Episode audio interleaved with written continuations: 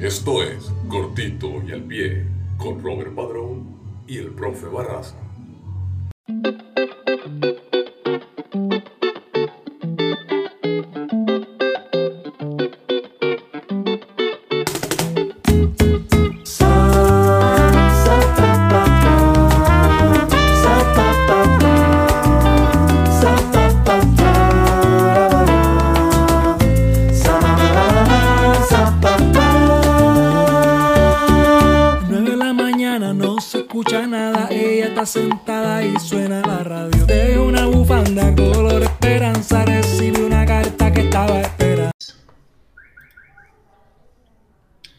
Buenas noches, profesor.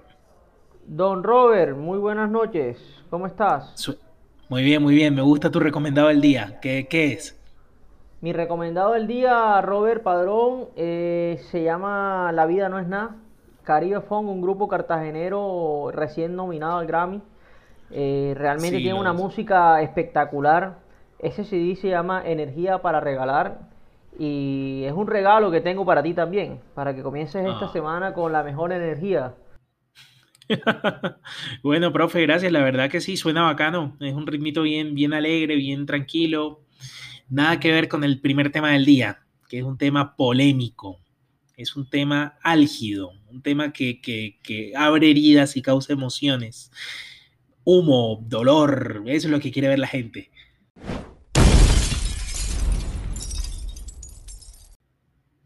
El tema del día es el Barzagate y Josep María Bartomeu, alias Novita, preso.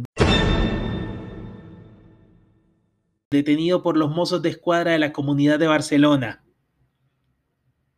Arde Can Barça.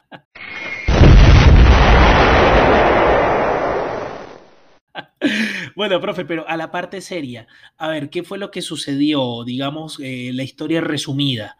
Eh, ¿Te acuerdas de ese equipo del 2015 que le ganó la final a la Juve, que terminó ganando el triplete, el de la MSN, Neymar, Messi, Suárez, amigos, tomaban mate juntos, imparables, metieron como 90 goles entre los tres? Ese equipo era el último Barça respetable que recuerdo, era ese. Tremendo equipo, ¿ah? Un Barcelona realmente envidiable. Yo pensé que iba a continuar con la hegemonía, pero bueno, se fue Neymar y definitivamente cambió la vida de, del Barcelona. Claro, claro, y uno, de los artífices, uno de los culpables es que se haya ido Neymar, como son las cosas de la vida, terminó siendo Bartomeu, eh, quien justo después de esa final asume la presidencia, gana las elecciones, porque pues la gente estaba en estado de emoción con un equipo que gustaba en la cancha. Y Bartomeu empezó poco a poco a demostrar que es un inútil. eh, la verdad de las cosas es un inútil, es un incompetente, peligrosamente incompetente, llevó un equipo glorioso a la ruina. Eh, su primera acción fue haber perdido el apoyo de los cataríes. ¿Te acuerdas que el Barça tenía el Qatar Foundation ahí en la camiseta Por y tales? Eh, Novita fue a renegociar el contrato de marketing, según lo reveló hoy el marca, eh, y los jeques lo mandaron a tomar por culo. Eh, cerraron, no quisieron saber nada más de él y empezaron a invertir su plata en el Manchester City y en el PSG, que hoy, seis años después, le pintan la cara en Champions. Eh, y ahí, a la temporada siguiente, o bueno, en la 17-18, para empezar la 17-18, finales del 16, es que el PSG compra a Neymar. Y ahí le quitan la ficha fundamental de su proyecto, el que se suponía que iba a ser el heredero de, de Messi, ¿no? El, el sucesor en la línea del balón de oro. Ok. Eh, Neymar, eh, Novita, con esos 222 millones debajo del saco, lo que hizo fue ceder la desesperación y hacer unos fichajes, eh, por tanto, cuestionables. Eh, pagó 105 millones por Dembélé, que en ese momento no era nadie y hoy también sigue siendo un nadie, pero vistiendo la blaugrana.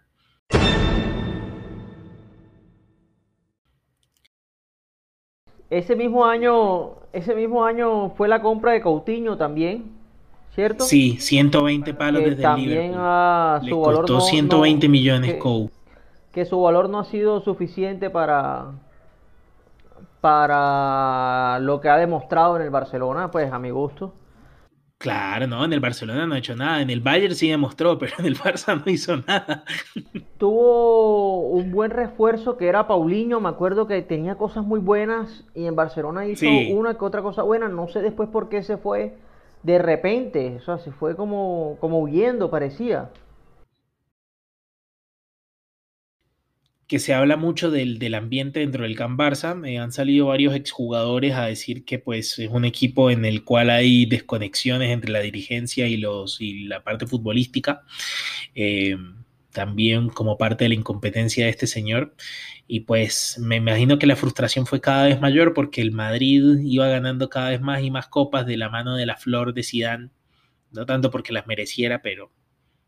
Don Robert, y sinceramente eh, el mejor acierto, y aunque no lo parecía, para mí fue el de Valverde. ¿ah? O sea, en, estos años, eh, el único que ha medio soportado al equipo, al Barcelona, ha sido Valverde. Y de hecho, después declaró Messi, Lucho Suárez y otros en apoyo a Valverde cuando lo sacaron casi como un perro porque supuestamente no le servían las ligas. Y mira cómo las están extrañando ahora. ¿ah? Sí, la verdad que sí, todo, todo para atrás, todo para atrás en el Barcelona. Es una crisis que parece no tener fin. Eh, pues esperemos que llegue otro, que este tipo, pues quién sabe, que responda ante la justicia por lo que hizo. Que a, pesar de todo hemos hablado de, lo futbolístico, pero no hemos hablado realmente qué es lo que hizo Novita, o sea, qué fue lo que hizo de ilegal. Eh, bueno, lo están acusando de haber cogido plata de los socios para pagar a firmas eh, para hacer trabajo virtual en redes, para levantar su imagen en redes y para eh, difamar imagen de ciertos jugadores que le hacían la contra dentro del club, como Piqué, por ejemplo. Eh, hizo campaña, o sea, pagó por publicidad en redes sociales a favor suyo y en contra de Piqué y otros jugadores de la plantilla, con plata de los socios, con sin licitaciones apropiadas y por valores más altos que los valores de mercado. Entonces lo están acusando de, corrupción y malversación de fondos. Como si fuera poco. Eh, y bueno. Sí, como si fuera poco. O sea, es la combi completa. Es, inepto y es corrupto. Gracias a Dios, como casi todos los ineptos te tienen, terminan entrando en la corrupción para poder tapar su, su ineptitud. Eso es casi que va casi que ligado. Claro. Eh, gracias a Dios se vienen las elecciones y, aparece la porta eh, por, en el fondo como ese, ese antiguo presidente que lo ganó todo. Sí, de pronto, de pronto la porta sea capaz de, devolver las glorias pasadas. Claro, que ahora están, están todos modos Ferrito Bainaldum tirando humos de fichaje, que Mbappé, que, que Haaland eh, ahorita, ahorita contratan a Sanguino, sería lo último. esos manes no tienen plata para todo eso que están prometiendo. Eso eh, toca volver a toca volver a la cantera y sacar otra generación así como la de Xavi y Iniesta. No hay de otra. O, algún otro patrocinador como el Qatar Foundation que, los ayude con ese tema. Puede ser. De pronto, de pronto Eliminatorias Anónimas lo puede ayudar con toda esa culerada que hay. Mira, si recogemos la cartera de todos los morosos del torneo, pagamos el año de Messi. A propósito, un saludo para eliminatorias anónimas y, que paguen, ¿ah? Ya está bueno, ya está bueno, ya esto no es publicidad pagada, sino al contrario, publicidad cobrada. Sabes, profe, que hemos tenido, dentro de todo, hemos tenido buena acogida dentro del grupo, pues como madre de gallo y todo, pero no, no, nos piden, nos escuchan. Hay unos que llegan inclusive hasta el final. Entonces, un saludo de verdad afectuoso para todos ellos y creo que eh, esperen sorpresas dentro de los siguientes capítulos. Tengo ganas de hacer una rifa. Quiero rifar una Marocco Sports. Así que estén, estén atentos a las condiciones. Se vienen camisetas lavadas, sí señor. bueno, profe, pasamos a la auditoría. Auditoría, listo. Comencemos precisamente con Barcelona. Vale. El Barcelona tenía un partido difícil contra el Sevilla, tercero contra cuarto del torneo. Nosotros pensábamos que el Sevilla iba a ahondar la crisis del Barcelona, pero pues eh, respondió precisamente desde el que acabo de decir que es un nadie que ninguneamos tanto acá en este programa. Eh, nos mandó un sasca. Y a propósito de ningunear, a propósito de ningunear, eh, bueno, sí, Dembélé me acaba de callar.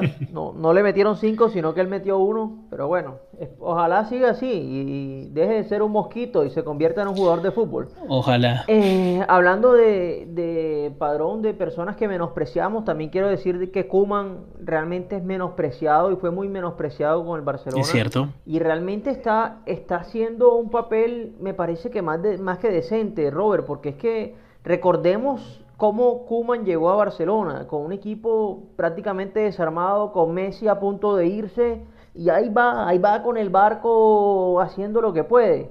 Eh, cuidado y, gana la liga y con eso entona. Yo creo que así no gane nada, pues debería, se, debería ganar otra temporada. Eh, yo creo que el Barça de pronto se soluciona cuando salgan algunas vacas sagradas que ya no corren. Eh, ¿Como cuáles? Como Busquets, por ejemplo, que es un exjugador prácticamente o Piqué que estuvo lesionado como tres meses y entró a ver jugar a Mbappé eh, y a, cabrearse ahí en el córner a vender humo. ¿Cómo fue que dijo? Me cago en la puta, me cago en la puta, marquen bien.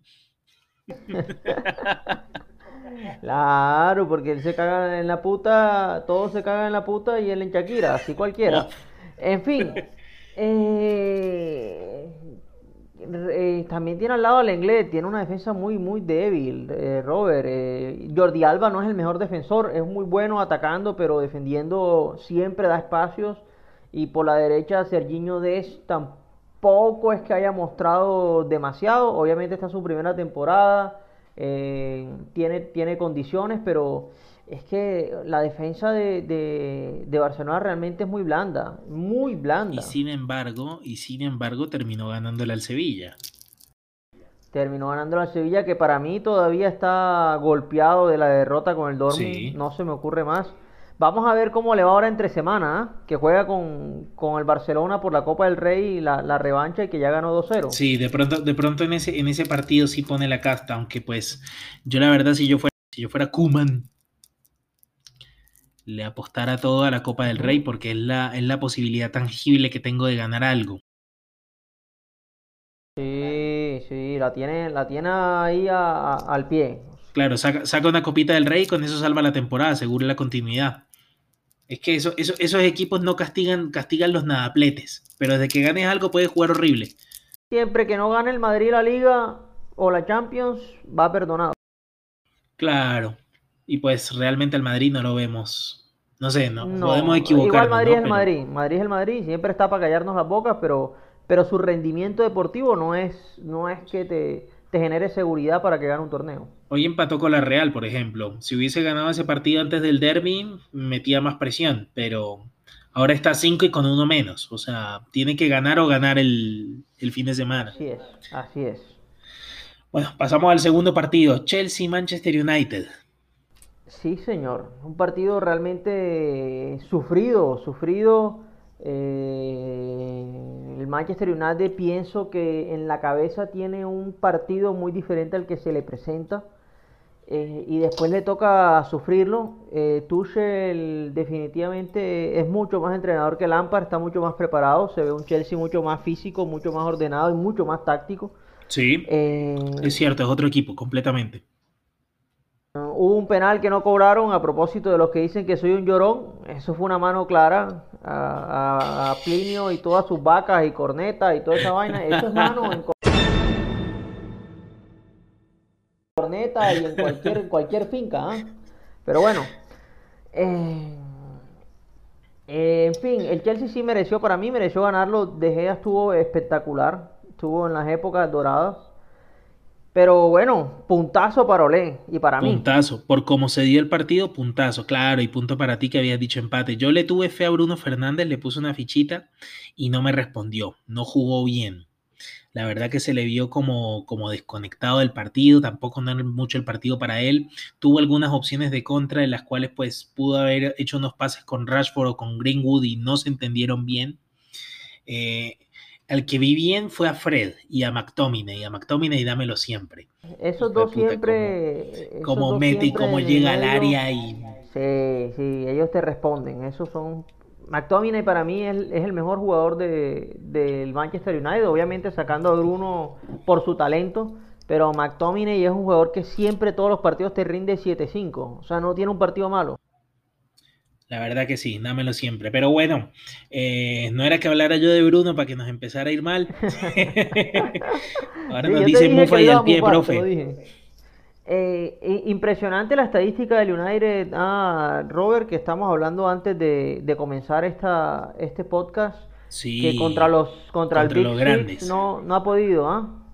0 a 0. 0 a 0 la mayoría de partidos, pero una cosa uno lo perdió con el Arsenal, uno lo perdió con el Arsenal de local, 1-0. El peor momento del Arsenal, ahí perdió, el, ahí perdió el United. Pero también recordemos que ese United viene de perder ante el Tottenham. Eh, el primer partido contra, de los grandes, puede decirse, o del Big Six, eh, fue contra el Tottenham y lo perdió 6-1. Sí, se lo cubrió Yo me mm. imagino que después de ese partido, Olé puso el freno al acelerador y dijo: A mí no me van a golear más si vamos a quedar, quedamos 0-0 y, prefiero que me puten porque da empate o por perder por uno a volver a perder por goleada así, porque realmente ese partido fue estrepitoso. Claro, tremendo, tremendo.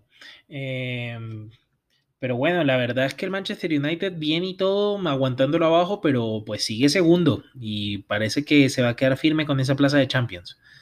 Ojalá, ojalá se pueda, se pueda meter a Champions y pueda seguir con el proyecto. Por parte del Chelsea, eh, también veo un equipo que tranquilamente va a llegar a, los cuatro puestos. Yo sí lo veo dentro de eso. Eh, tiene va en una mejora constante. Eh, Mason Mount con Tuchel parece el líder del equipo. Y tiene muy buenos elementos al lado también. Recordemos que tiene a Havertz que no lo ha utilizado. Tiene a Sille que juega muy bien. Y atrás, adelante tiene a Tammy Abraham, Giroud que, que, hace goles cada vez que puede. Hudson Odoi. Un equipo eh, Hudson Odoi a mí me gusta, tiene, tiene cualidades. Y si Jack... Para mí, para mí es un mosquitico de Dembélé, pero bueno. Pero bueno, eh, si Jack sí fue uno de los mejores de la cancha en, en, el partido el fin de semana. La verdad lo vi muy bien el marroquí. Bueno, y el tercer partido de la jornada fue Roma-Milan.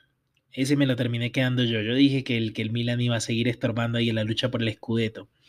Eh, pero, pero, pero, pero, pierden a Slatan por lesión. Victoria amarga para, para los de Poli. No puedo creer que cuando le voy al Milan me pierde por goleada y cuando le dejo de ir gana. Increíble. Un Roma que venía invicto de local. Roma venía invicto de local. Venía invicto de local, sí. De a dos y a tres goles. O sea, y, ahora no sabemos qué pasa con el Milan, porque realmente el Milan me, se me está pareciendo al Arsenal, que juega un partido malísimo y al otro viene y te saca un resultado de la nada.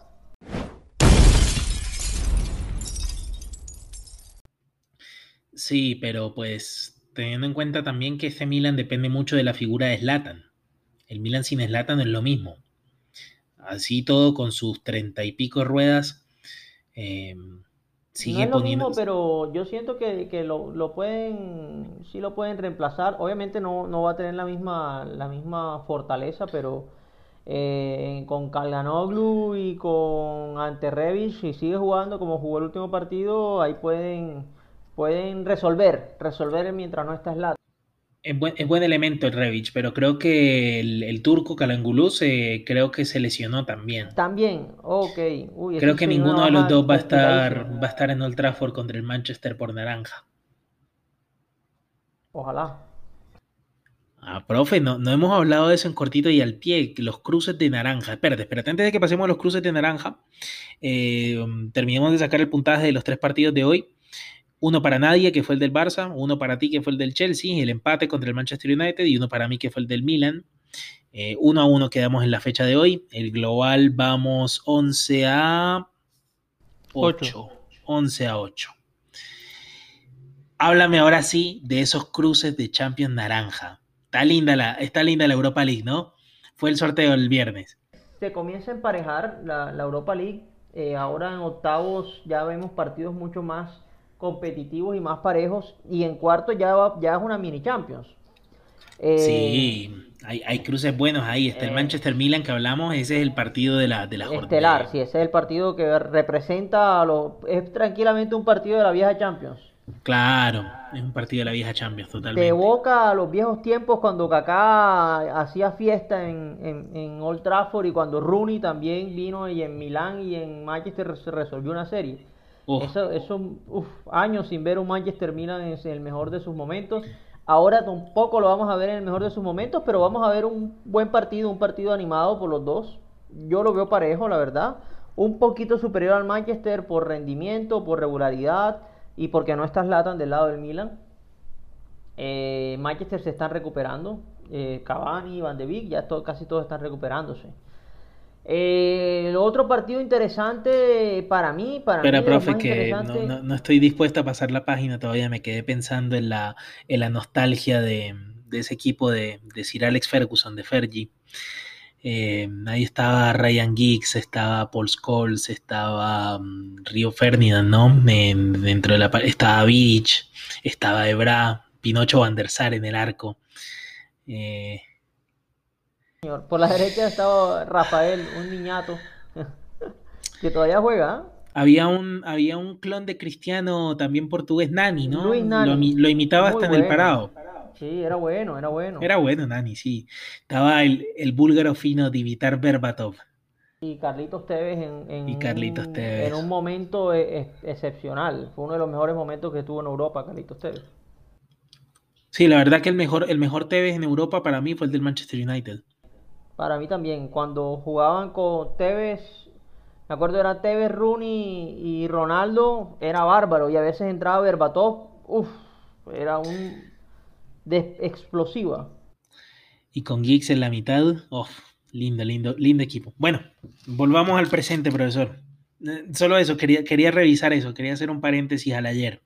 Y ese paréntesis, sigámoslo haciendo si quieres y, y hablamos del Milan de, de Ancelotti, de Gattuso, Sidor, Pirlo, Kaká, Shevchenko. Una barbaridad, o sea, Tú cogías ese equipo en P6 y llóralo. no, no, no, ese, ese era un equipo campeón de Champions, o sea, equipazo, de los mejores Milan que vi. Estaba Maldini en la mitad, abajo, ¿no? Estaba Dida en el arco. Nesta y Maldini era la pareja de centrales. Bueno, vamos a hacer un repaso rápido para no irnos tan largo. Juega Ajax con Young Boys, un Mi partidazo. equipo, mi equipo Young Boys. Vamos. equipo Young Boys, un partidazo para mí, eh, porque son dos equipos muy parecidos. Eh, Dinamo Kiev versus Villarreal, a priori uno cree que el Villarreal lo puede resolver, pero ojo, ojo que estos equipos ucranianos siempre, siempre son culebrillas, siempre hacen algo para enredarte los partidos. Claro, y hablan- hablando de ucranianos, está el otro grande, el Shakhtar Donetsk, contra la Roma. Partidazo. Lindo cruce también. Partidazo. Shakhtar que ha demostrado en el tiempo que se ha podido mantener en Europa porque siempre ha Sí. hecho buenos partidos en Europa. Incluso ahora al Madrid lo complicó, casi lo deja fuera de la Champions. Así es. Y dejó, dejó fuera de la, de la naranja, la dejó fuera el Inter. Al Inter de Ferrito Al- Wijnaldum con Lukaku, me acuerdo que, que hizo una tapada al minuto 90. Increíble, Romelu Lo- Lukaku. Lukaku No jugando de delantero estorbo.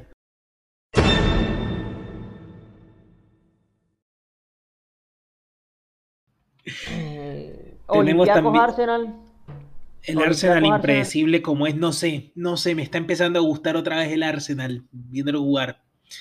Le metió tres al Leicester en el fin de semana. Pero atención, atención que el Olympiacos, Olympiacos, Olympiacos tiene un buen equipo también. Olympiacos se ha reforzado para ganar este tipo de, de- de campeonatos.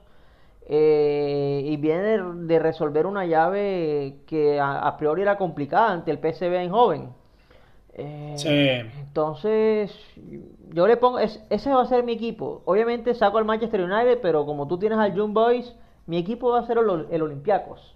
Esos equipos random que de pronto te, te dan sorpresa. Vamos a ver, vamos a ver, de pronto, de pronto hasta, hasta semi llegan. Y le ponemos un puntico al que llegue más lejos. ¿Te Sí, porque no, claramente no son los favoritos, o sea, claramente en las llaves los favoritos son Ajax y Arsenal, pero va- va- vámonos con eso.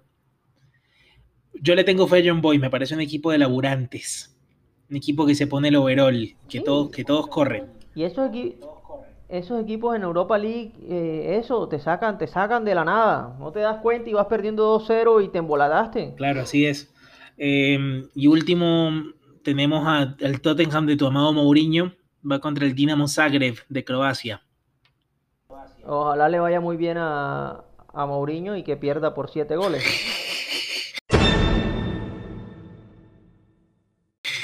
pero está levantando nivel, ¿no? De Leali se está encontrando, Bale está en un buen momento. Bale, uff, si sigue jugando tres partidos así, te digo que está modo Real Madrid casi. Ese último partido de Bale fue muy bueno contra el Barney. Sí, bueno, también fue contra el Barley, pero, pero bueno, digamos. Pero, ajá, hay que, hay que jugar, hay que jugar y jugar bien. Slavia Praga contra Rangers, el Slavia Praga que acaba de sorprender al Leicester. Eh, y yo, si me preguntara, me preguntaba un mes antes, pensaba que el Rangers era superior, pero después de haberle ganado al Leicester, yo no puedo dar, no puedo dar de favorito al Rangers. Pues no sé qué piensas tú. Y bueno, profe, a mí me pesa un poquito el patriotismo porque pues es el Rangers de Morelos, ¿no? Entonces, okay. yo, tiene, tiene, un buen equipo, o sea, lo, es el equipo de, de Gerard, ¿no? Es el equipo de Gerard y pues viene de ganar holgadamente su llave. Eh, viene de golear, no me acuerdo a quién, pero pues lo reventaron como 8-2 en la serie, en el global. Al Royal, Royal Amberes. ah, sí, el Royal Amberes, el Antwerp. Y en liga, en liga van recontradominando al Celtic como nunca. Tenían mucho tiempo el Rangers de no ser puntero y ganar casi que la liga y están ya a nada. A nada de Claro, es que el Rangers hace, hace, no hace mucho desapareció.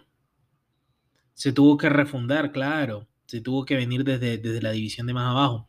Pero es un, es un buen equipo y es históricamente es un grande, debería, debería ganar. Y el último, Granada Molde.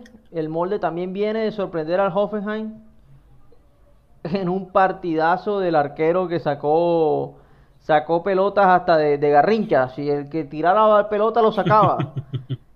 Cantó un Granada que superó una llave ante el Napoli que siempre era difícil. De hecho, para mí el Napoli era el favorito. Pero, y a mí este Granada me gusta mucho, ¿sabes, Robert? Eh, con estos venezolanos, Yángel Herrera y Darwin Machís eh, se han puesto el overall y, tiene un equipito con un talento interesante. Sí, en la, liga también le está yendo bien. En la liga también le está yendo bien, sí. El Granada puede, puede hacer cosas grandes si se lo propone. De pronto puede inclusive dar la sorpresa. Muy linda esta Europa League, muy pareja, muchos equipos. Me, gusta esta, esta competición. Eh, pero bueno, este fin de semana tenemos varios derbis la semana que viene se viene la Champions también, con las vueltas de los octavos de final. Eh, eso lo vamos a hablar en un siguiente capítulo, para no demorarnos más. Entonces, eh, nos vemos. ¿Cuándo nos vemos el próximo capítulo? Pensaría que puede ser mañana o pasado mañana. Eh, no, no, no, digamos mucho porque después Guayo no, nos levanta. ¿Cuándo lo van a grabar? ¿Cuándo lo van a grabar? ¿Cuándo lo van a grabar? Pues decirle a Guachipato que vámonos, vámonos, vámonos.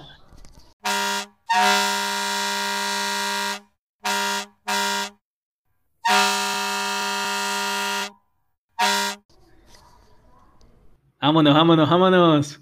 Em, mi recomendado del día para cerrar, eh, véanse el documental de Pelé en Netflix. Eh, véanse el documental de Pelé. Tiene un archivo espectacular. imágenes de la época espectaculares, que no sabía que teníamos fútbol grabado a esa calidad. Sí, señor. Yo, sinceramente, cuando me estaba viendo el documental, Robert, yo, decía, estos archivos de dónde los sacan, para mí parecían como, como hasta editados, como si fuese una... Sí, sí, como sí, si fuese reseñado, reseñado no, como si fuese rehecho, pues, como si hicieran, como cuando hacen esos casos de, del FBI que lo recrean, perdón, como si fuese recreado porque son unas imágenes demasiado buenas, demasiado buenas. Bueno, y, también hay algo bueno del documental de Pelé que lo muestran con luces y sombras. Sí, sí, el más humano, el Pelé más humano. Sí, muestran también eh, su silencio frente a la dictadura brasileña, que pues él dice y sostiene a, sol de hoy que no pudo haber hecho nada y tal vez sea cierto, pero pues véanselo y formen su opinión al respecto. Eh, un tipo muy interesante y un futbolista tremendo. Sí, señor, recomendadísimo, igual, igual Pelé es Pelé, Pelé es el rey, así que al rey hay que verlo. Así es. Bueno, entonces esto fue todo por hoy. Muchas gracias por escucharnos. Mi nombre es Robert Padrón y este es Oscar Barraza y fuimos cortito y al pie. Un saludo antes de irnos, antes de irnos, Robert, eh, un saludo, un gran saludo a, a todo nuestro pues, nuestra nuestra hinchada canadiense, ¿ah? a, a, Corillo Gate y, y, y todos sus amigates. a Cocheciño, sí señor, que vayan a la tabla de chimichanga y que sigan haciendo su comida. Saludos pues. Nos vemos.